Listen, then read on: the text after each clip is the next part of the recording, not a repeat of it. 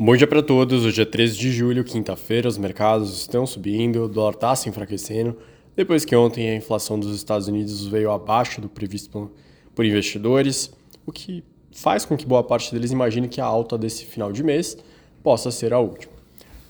De destaque internacional hoje pela manhã saiu a balança comercial da China. Essa sim desapontou. Ela veio com um superávit de 70 bi, superior aos 65 bi do mês anterior mas abaixo dos 74 bi projetados pelo mercado. As exportações caíram 12%, 12,8%, depois de ter recuado 7,5% no mês de maio. O resultado foi pior do que a queda de 9,2% projetada pelo mercado.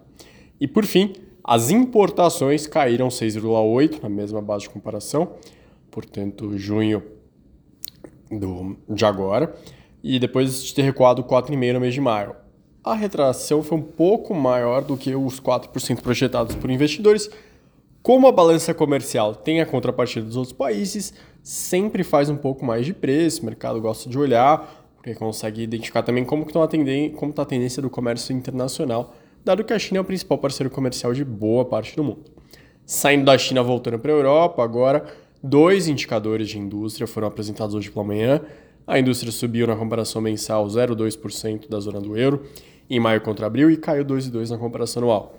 No Reino Unido, caiu 0,6 na comparação mensal e 2,3 na comparação anual. A gente sabe que a indústria não está forte no mundo inteiro e a tendência para o segundo semestre é que continue assim.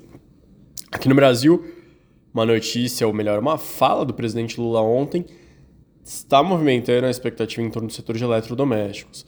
O presidente falou diretamente ao seu vice Geraldo Alckmin que gostaria de um programa para incentivo à compra, à reposição de eletrodomésticos, uma leitura mais de que poderiam ser trocados por eletrodomésticos mais eficientes, que diminuam a conta de luz, de água das casas.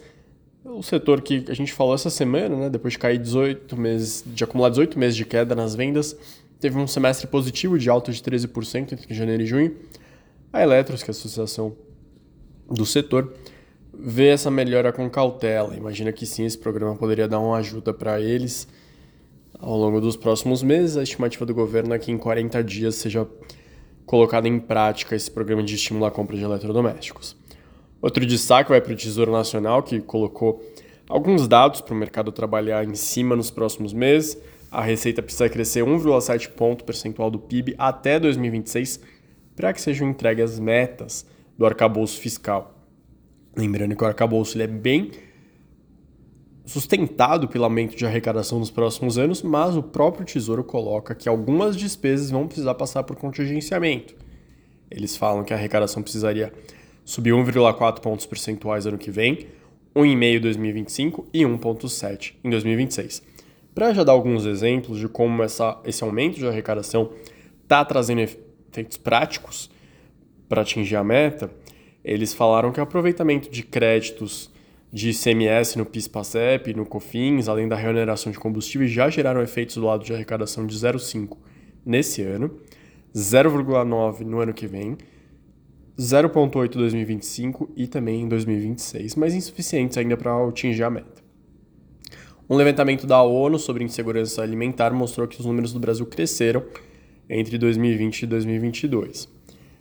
4% 4,7% da população, 10,1 milhões de pessoas no ano passado passam fome, de acordo com a ONU, no mundo são 690 até 783 milhões de pessoas com, fome.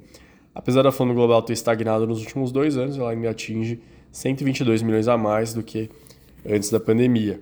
Eles mencionam guerra na Ucrânia subindo preços, para também destacar como o cenário recente deu uma piorada. E isso eles falaram no ano passado, logo que começou a guerra. Não foi de trabalho só depois que, com, que tiveram os dados mostrados. Eles falaram que isso ia piorar, a fome de fato piorou.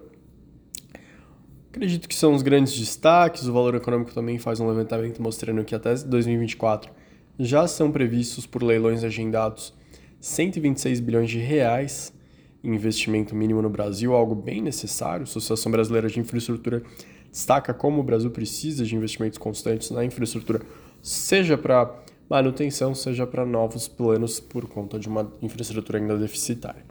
Uma boa quinta-feira para você e eu te encontro aqui amanhã.